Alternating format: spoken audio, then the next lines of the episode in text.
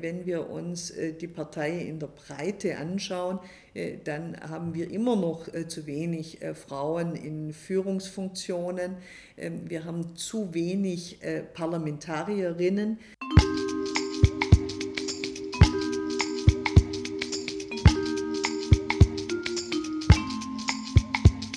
Hinterzimmer, der Policy Podcast.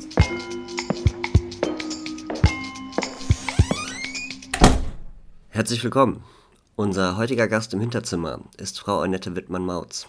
Frau Wittmann-Mautz war von 2009 bis 2018 parlamentarische Staatssekretärin im Gesundheitsministerium und ist seit letztem Jahr Beauftragte der Bundesregierung für Migration, Flüchtlinge und Integration im Kanzleramt.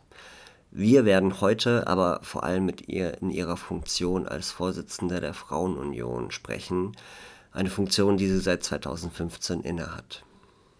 Herzlich willkommen, Frau Wittmann-Mautz. Vielen Dank, dass Sie sich heute die Zeit genommen haben. Wir sitzen hier in Ihrem Büro im Kanzleramt, aber ich würde Sie heute gerne in der Rolle der Vorsitzenden der Frauenunion interviewen und weniger in Ihrer Rolle als Staatsministerin. Zum Anfang ähm, können Sie uns vielleicht erklären, was die Ziele der Frauenunion sind. Warum gibt es die Frauenunion? Die Frauenunion ist die Interessenvertretung von Frauen in der CDU, sowohl personell als auch inhaltlich. Ähm, Frauen bewegen Politik, sie bringen ihre Sichtweisen aus ihrem äh, privaten und beruflichen Lebensumfeld mit in die politische Debatte und darin unterscheiden sie sich natürlich äh, in der Summe von Männern, die andere ähm, Schwerpunkte äh, im Leben äh, häufig gesetzt haben. Und äh, deshalb kommen auch andere Themen auf die Tagesordnung. Solche Themen sind von Rechtsfragen, wenn Sie in der Geschichte der Bundesrepublik schauen, Themen wie ähm, die ja, Unabhängigkeit äh, von Frauen, äh, einen Beruf ausüben zu können, äh, Fragen des Scheidungsrechts, die Strafbarkeit der Vergewaltigung in der Ehe bis hin zur Absicherung von Kindererziehungszeiten in der Rente, die Mütterrente, alles Themen, die von Frauen ähm, aus der Prägung ihrer Lebensrealität in politisches Handeln und in konkrete Gesetze gegossen wurden. Und zum Zweiten ist deshalb die Frauenunion äh, auch in personeller Hinsicht wichtig als äh, Vertretungsorgan, ähm, denn äh, durch Mentoring-Programme, durch äh, die Befähigung äh, von Frauen, sich äh, auch im politischen, parteipolitischen Alltag durchzusetzen, Mandate und Ämter zu erringen, um die Inhalte dann auch vertreten und durchsetzen zu können, ist die Frauenunion eine sehr, sehr, eine sehr wichtige Vereinigung innerhalb der CDU. Nun haben Sie viele historische Beispiele genannt und ähm, wir haben nun seit einigen Jahren schon eine Kanzlerin in Deutschland und ähm, möglicherweise wird sie auch eine Nachfolgerin haben. Ähm, hat die Frauenunion denn ihre Ziele schon erreicht und damit vielleicht auch ihre, ihre Legitimation, ihren Sinn verloren? Wenn man sich äh, die Spitze der Partei anschaut äh, und es dabei bewenden lässt, könnte man den Eindruck äh, erhalten. Denn die Tatsache, dass wir in Folge nach einer so langen und erfolgreichen Amtszeit von Angela Merkel als Parteivorsitzende wieder eine Frau an der Spitze haben, ist ein, ein, ein, ein tolles Zeichen und wichtiges Signal. Ähm, allerdings äh, muss man so ehrlich sein, äh, wenn wir uns äh, die Partei in der Breite anschauen, dann haben wir immer noch zu wenig Frauen in Führungsfunktionen. Ähm, wir haben zu wenig Parlamentarierinnen, ob das im Deutschen Bundestag ist, mit einem Anteil der äh, ja um die 20 Prozent herum äh, ist, äh, ob es in den Landtagen ist, wo wir teilweise noch weniger Vertreterinnen haben, ob es ähm, insbesondere in den kommunalen Parlamenten ist, wo wir zum Teil noch mit einstelligen Prozentzahlen die Interessen von Frauen für, mit Frauen vertreten ähm, oder auch in Positionen wie Bürgermeisterinnen Oberbürgermeisterinnen, Landräten, dann wissen wir, dass wir in personeller Hinsicht ähm, noch äh, viel äh, vor uns haben. Äh, und inhaltlich ähm, haben wir bei all den Fortschritten, die ich genannt habe, dennoch Bereiche, in denen wir die Gleichberechtigung noch nicht erreicht haben. Denken Sie an die großen Unterschiede in der Entlohnung. Equal Pay ist noch nicht erreicht. Und wer im aktiven Berufsleben äh, nicht die gleichen äh, Verdienstmöglichkeiten hat, bei gleicher Qualifikation, bei gleicher Stellenbeschreibung äh, wie Männer, der wird auch in der Alterssicherung, bei der Rente deutliche Nachteile haben. Frauen haben eine um über 50 Prozent geringere Rente als Männer. Äh, und da, deshalb äh, ist klar, dass wir hier äh, noch lange nicht am Ziel sind und auch in anderen gesellschaftlichen Bereichen, wenn Sie an Vorstandspositionen denken, an die Situation in Aufsichtsräten, dann sind wir im europäischen und internationalen Vergleich auch noch nicht da, wo wir hinwollen. Gemischte Teams machen eine erfolgreichere Arbeit, bringen bessere Resultate. Ähm, und wir nutzen die Potenziale äh, noch bei weitem nicht so, wie das möglich wäre. Also viel erreicht, halb, Glas, halb volles Glas, äh, aber die Perspektive muss heißen volles Glas. Um weiter den Blick in die Zukunft gerichtet zu halten, was sind denn die, die größten Baustellen, die wir aktuell haben? Was sind die Punkte, wo im Moment am meisten passieren sollte? Ich beschreibe es äh, sehr, sehr gern äh, aus der Situation, wie ist die Lebenswirklichkeit? Wie schaffen wir es, dass Frauen ihre Potenziale, ihre Fähigkeiten, Kompetenzen in der Gesellschaft in voller Breite einbringen können? Das beginnt in der Familie, ist im Berufsleben bis hin im äh, gesellschaftlichen Engagement. Ähm, und diese Vereinbarkeit der Bereiche zu verbessern, ist nach wie vor äh, das Thema schlechthin, weil die Vereinbarkeit ähm, auch die Voraussetzung dafür ist, dass die Chancen in Anspruch genommen werden können. Das äh, ist das Thema Kinderbetreuung nach wie vor. Es ist das Thema äh, Zeitmanagement ähm, haben wir auch in Zeiten der Digitalisierung alle Möglichkeiten ausgeschöpft, äh, dass Familienarbeit, Erwerbsarbeit äh, möglichst gut ineinander greifen können. Sind wir da flexibel genug? Auch das äh, sind wichtige Zukunftsthemen. Wenn es um die soziale Absicherung von Frauen geht, müssen wir uns die Lebenslagen sehr genau anschauen. Wir diskutieren zurzeit über Menschen, die langjährig versichert sind und Kinder großgezogen haben, ein ganzes Leben lang gearbeitet haben haben und äh, in die Rentenversicherung einbezahlt haben und trotzdem äh, mit ihren Rentenansprüchen unterhalb des Grundsicherungsniveaus bleiben. Äh, und da stellt sich die Frage, wollen wir hier mehr Leistungsgerechtigkeit walten lassen und wie erreichen wir dann auch die Frauen, die das wirklich benötigen. Ähm, und deshalb auch in der sozialen Sicherung gibt es wichtige Themen. Aber lassen Sie mich einen anderen Bereich herausgreifen aufgreifen.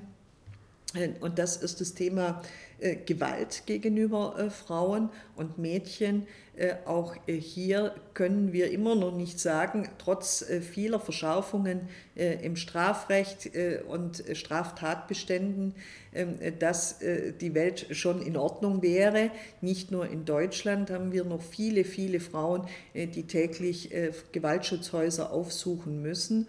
Ähm, haben wir durchaus auch mit neuen Erscheinungen zu kämpfen. Ähm, wenn ich an äh, Themen wie Genitalverstümmelung äh, denke, dann sind sie eben noch nicht verschwunden, weder in der Welt äh, noch in Deutschland.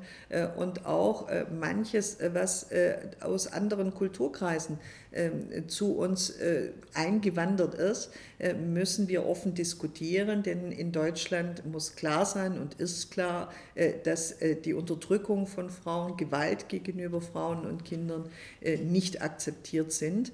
Das verschwindet nicht von heute auf morgen, aber es ist eine Aufgabe, der wir uns stellen müssen, auch in der Prävention. Nun sind viele der Dinge, die Sie genannt haben, oder auch viele der Ziele, die Sie beschrieben haben, auch Teil der Frauenbewegung im Allgemeinen. Und ich würde auch behaupten, dass die äh, Frauenunion sich einreiht in die Frauenbewegung an sich. Nun ist meine Frage, wie verhält sich die Frauenunion zu der Bewegung des Feminismus und vor allem auch zu dem Begriff des Feminismus?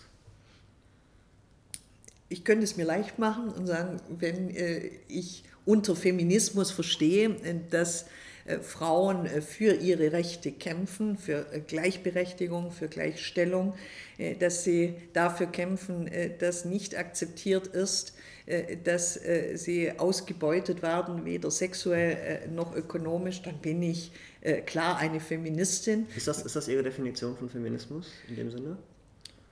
Feminismus ist für mich persönlich? eine persönlich die äh, Bewegung, äh, die sich für äh, die Rechte von Frauen, die gleichen Rechte von Frauen einsetzt, die in Frauen ähm, die Mitgeschöpfe sieht, ähm, und deshalb für ihre Rechte in allen gesellschaftlichen und politischen Bereichen eintritt. Und in dem Sinne bin ich Feministin, ja.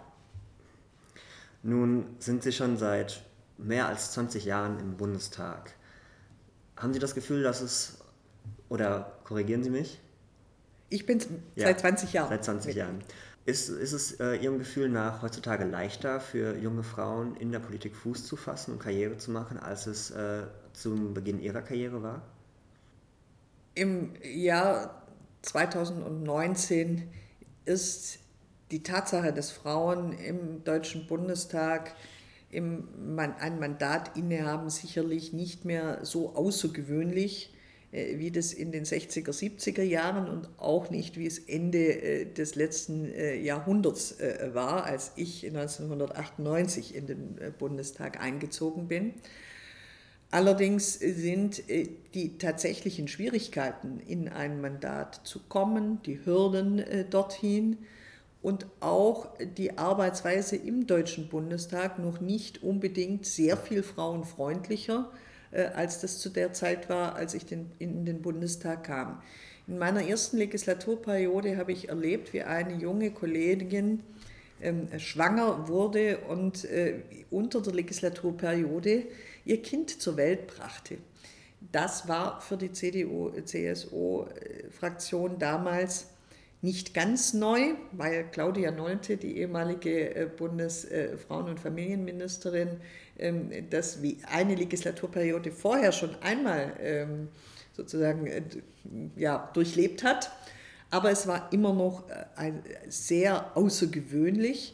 Und das, was in, in, hinter dem Rücken der Betroffenen ähm, getuschelt wurde, das wäre heute so nicht mehr möglich. Äh, und deshalb ja, die Akzeptanz auch von jüngeren Frauen, Frauen, die äh, in der Familienphase stehen, ähm, die ist gewachsen und größer geworden.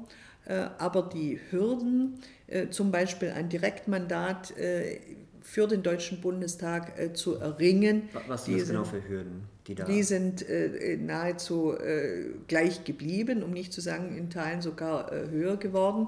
Hürden zu einem Direktmandat bestehen äh, zunächst einmal darin, dass sie äh, keine frauenfördernden äh, ähm, Instrumente in einer Parteisatzung anlegen können, denn eine Nominierung ist immer die Entscheidung für eine Person.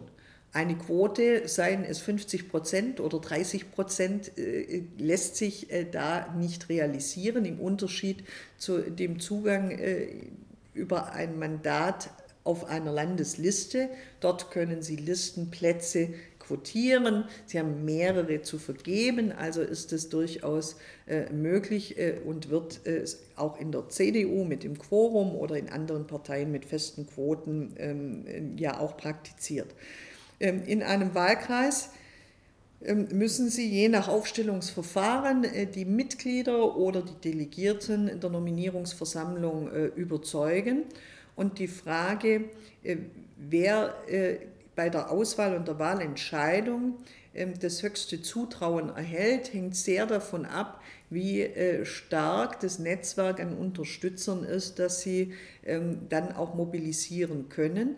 Eine langjährige Parteizugehörigkeit, die Zugehörigkeit zu Gremien, mit denen man das Netzwerk besonders intensiv äh, pflegen kann, äh, tragen dazu bei, Funktionen im vorpolitischen Raum, die wiederum äh, eine Vielzahl an Unterstützern ähm, ermöglichen, befördert am Ende einen Wahlerfolg und die Zuschreibung der Eigenschaften für eine Abgeordnetentätigkeit wird vielfach gleichgesetzt mit den bereits äh, vorhandenen Positionen, die man sich äh, in der Partei äh, erarbeitet hat. Und hier unterscheiden sich Frauen und Männer äh, im Durchschnitt doch äh, häufiger, denn äh, Männer verfügen häufig über eine lange kontinuierliche Parteikarriere, häufig auch nicht unterbrochen durch Ortswechsel, während Frauen äh, die ersten Unterbrechungen äh, nach ihrer Zeit, in der sie vielleicht aktiv in der Jungen Union waren, bereits mit einer Familienphase hatten. Da werden andere Schwerpunkte gesetzt. Da ist man nicht nebenbei noch äh, im Vorstand XY tätig, wo man auf lange Nachtsitzungen bauen muss, sondern befindet sich zu Hause bei den Kindern. Ähm, und äh, im besten Falle hat man äh, seinen Studienort oder seinen Ausbildungsort äh, verlegt oder durch die Familiengründung an einen ganz anderen Ort mit einem ganz anderen Netzwerk dann verlagert und man fängt wieder bei Null oder ziemlich, muss sich sehr, sehr stark wieder erst engagieren, um äh, das, was andere in der Zeit kontinuierlich aufbauen konnten, nachzuholen. Und das führt dazu, dass äh, doch die eine oder andere Frau, die das Zeug dazu hat, ähm, dann im Ergebnis entweder nicht gewählt wird oder durch Beispiele, wo es in anderen äh, Wahlkreisen nicht geklappt hat, auch nicht gerade motiviert ist, dann in diesen Wettkampf zu gehen. Wie könnte man das Problem beheben tatsächlich? Müsste man die komplette Struktur der Partei ändern oder gäbe es auch kleinere Schrauben, an denen man drehen kann?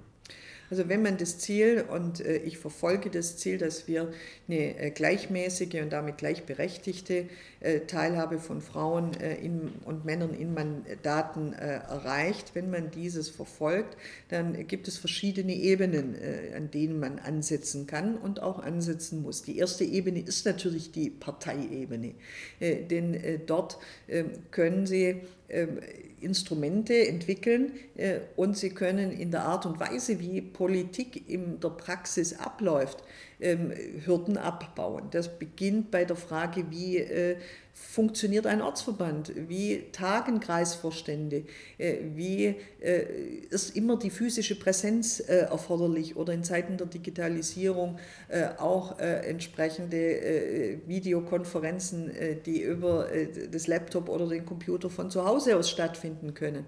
Ähm, welche Art und Weise der, der, der, der Präsenz wird erwartet äh, oder kommt es auf die viel äh, geforderte und beschriebene Kompetenz äh, an, dann sich entsprechend auch fachlich einzubringen.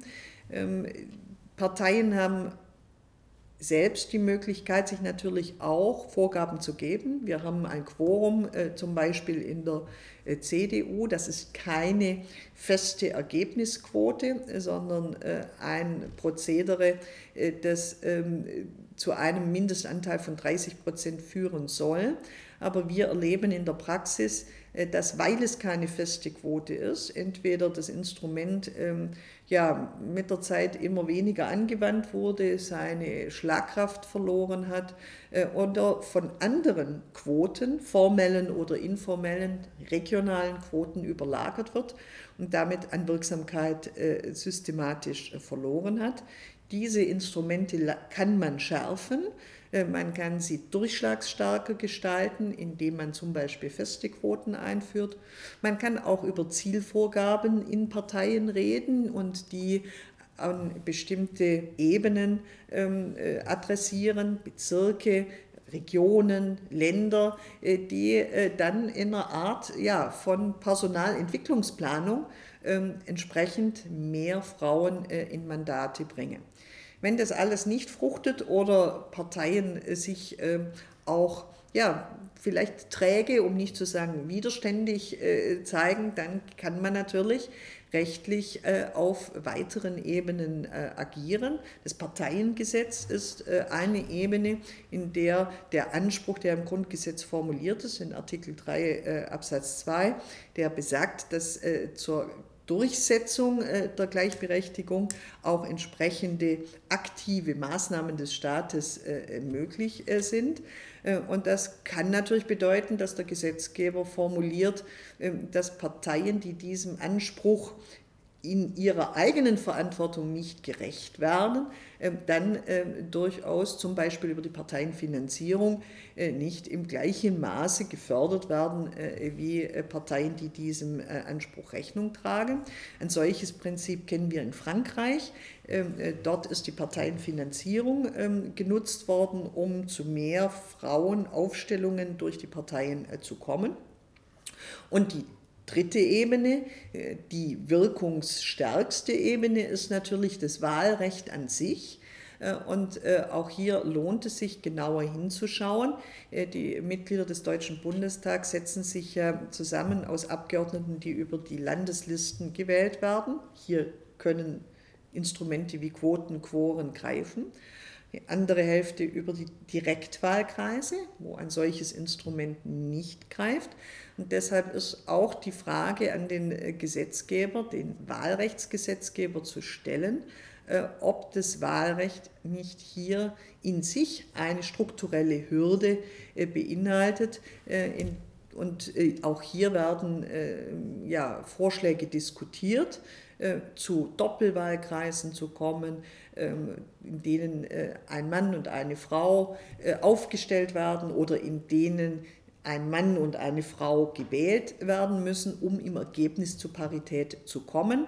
Äh, die Diskussion darüber ist sehr lebhaft, äh, sie wird äh, juristisch geführt, sie wird praktisch aus der Perspektive von Parteien und Kandidatinnen und Kandidaten geführt. Und jetzt ist es einfach an der Zeit, diese Diskussionen dann auch mit Ziel und Struktur äh, zu versehen. Äh, und äh, auch dazu befinden wir uns im Deutschen Bundestag im Moment in Gesprächen. Ähm, ich würde Ihnen gerne auch noch eine persönlichere Frage stellen. Haben Sie während Ihrer Politikkarriere ähm, persönlich Erfahrungen, Sexismuserfahrungen gemacht? Ich habe keine Erfahrungen gemacht, mit denen ich nicht zurechtgekommen wäre. Selbstbewusste Frauen können auch gut rausgeben, wenn mal ein anzüglicher Spruch äh, an äh, jemand gemacht wird. Äh, damit hatte ich nie ein Problem. Und spätestens, wenn Sie Vorsitzende der Frauenunion auf Landesebene oder auf Bundesebene sind, äh, dann werden Sie nicht mehr mit äh, so viel konfrontiert, äh, wie das der Fall, bei anderen vielleicht der Fall sein könnte. Starke Frauen haben es durchaus auch in der Hand, den einen oder anderen äh, Spruch oder die eine oder andere Anmache, äh, die wir nicht gut finden, auch zu kontern. Und deshalb hatte ich damit keine Schwierigkeiten. Umgekehrt ist es aber richtig und wichtig, dass ein Bereich wie Politik, in dem es natürlich um Macht geht und Macht immer auch im Verdacht stehen kann, ähm, wenn sie nicht gleichmäßig verteilt ist, äh, auch ausgenutzt zu werden, äh, dass äh, wir hier transparente Strukturen schaffen, dass es entsprechende Anlaufmöglichkeiten auch gibt, individuell. Ähm, Beschwernisse nicht nur zur Sprache zu bringen, sondern aufgrund solcher Ansprechstellen auch Verhältnisse zu ändern, deshalb die Debatte an sich ist wichtig und notwendig, aber umgekehrt ist es noch wichtiger, dass Frauen stark genug sind, äh, sich dem äh, zu erwehren. Äh, und auch dazu kann eine Frauenunion hilfreich sein, weil sie ja, Tipps und Tricks und Strategien mitentwickelt, dass andere gar nicht ein solches Verhalten an den Tag legen. Gibt es Ihrer Meinung nach etwas wie einen dezidiert weiblichen Politikstil? Also zunächst einmal, Frauen machen keine bessere Politik als Männer, nicht vom Grundsatz her. Sie sind nämlich nicht die besseren Menschen, aber wir sind äh, auch Menschen äh, und wir äh, haben den Anspruch, ähm, auch wenn wir bestimmte äh, Themen anders angehen oder uns in Diskussionen anders einbringen äh, vom Stil her, ähm, gleich wertgeschätzt äh, zu sein. Ich mache die Erfahrung, ohne jetzt verallgemeinern zu wollen, dass Frauen sehr sachorientiert im Sinne von zielorientiert sind. Sie mögen nicht endlose Debatten, die äh, im Ergebnis äh, ergebnislos bleiben. Ähm, sie mögen nicht Wortmeldungen nur der Wortmeldung willen, also zwar von allem und von jedem schon mal gesagt, nur nicht von mir. Ich will aber auch deutlich sagen, Frauen können auch sehr emotional diskutieren. Äh, aber die Tatsache, dass Emotion auch ein wichtiges Mittel und auch ein, ein wichtiger Aspekt von Politik ist, denn sonst erreichen wir auch Menschen nicht, sollte im Umkehrschluss nicht dazu führen, dass emotionale Debatten, wenn sie von Frauen geführt werden, abgewertet werden, während sie, wenn sie von Männern am Stammtisch emotional geführt werden, äh, als besonders äh, stark äh, und besonders wertvoll empfunden werden, genauso wenig wie zu einer Führungskompetenz nur Wortgewaltigkeit gehört, Wortgewalt, sondern eine kluge Sitzungsführung, die durchaus auch in einem deutlich ruhigeren Ton und ohne ja, das Zeigen der Machtinstrumente abläuft, erfolgreicher sein kann. Und deshalb gilt für mich eines, die Vielfalt der Geschlechter, der, der unterschiedlichen äh, Lebensbiografien, Sichtweisen, Erfahrungen tun der Politik gut. Die Mischung tut Politik gut und macht das Ergebnis besser, bringt uns näher an die Menschen, für die wir Politik machen und von denen wir in Parlamente entsandt sind. Und äh, diese Unterschiedlichkeit, diese Vielfalt als Bereicherung, als Wert an sich zu begreifen, darin muss unser, äh, das muss unser Ziel sein und dafür setze ich mich ein. Bevor wir das Gespräch beenden, würde ich Sie gerne nach drei äh, Literaturempfehlungen fragen, die Sie gerne unseren Zuhörern ans Herz legen wollen. Ja, ich fange mal äh, mit den Themen an, die mich beschäftigen. Ähm, ich lese zurzeit Dave Eggers Weit gegangen, eine Biografie eines Menschen, äh, der einen langen Weg der Flucht äh, und der Migration äh, hinter sich hat, ähm, aus Afrika in die USA über viele, viele Stationen hinweg. Es ist ein sehr beeindruckendes, erschütterndes Beispiel, ähm, was Menschen auf dieser Welt begegnet und welche Herausforderungen die Migration für Politik und die Gesellschaften bedeutet. Ein zweites Buch, das mich sehr beeindruckt hat aus frauenpolitischer Sicht, äh, war von Deborah Feldmann äh, das Buch äh, Unorthodox, das ähm, eine starke Frau zeigt, ähm, auch eine, in dem, in dem Fall eine Autobiografie, ähm, und interessant auch die kulturellen und religiösen äh, Aspekte äh, auf dem Weg, äh, ja, sich auch selbst, seinen, ihren eigenen Weg zu finden, sich ein Stück weit auch selbst zu befreien aus einer ja, Lebenssituation, die im Ergebnis sicherlich nicht als gleichberechtigt empfunden werden konnte. Und äh, lassen Sie mich, äh, am Ende gibt es ja auch die Zeit, äh, wo man mal im Liegestuhl sitzt oder einfach äh, Literatur genießt, äh, bei der man äh, ja, sich nicht so sehr konzentrieren muss, aber die trotzdem spannend ist. Und da habe ich im letzten Urlaub Elena Ferrante, meine geniale Freundin, gelesen die äh, ich schön fand, weil es äh, Italien äh, und äh, den Süden des Stiefels äh, in einer wunderbaren Art und Weise beschrieben hat. Und es ging natürlich mal wieder um Frauen, aber auch um besonders muskelstarke Männer. Also es war äh, eine wahre Freude und ging dann auch ganz schnell, ja, bis es gelesen war. Frau Wittmann-Mautz, vielen Dank für dieses Gespräch. Bitteschön, gerne.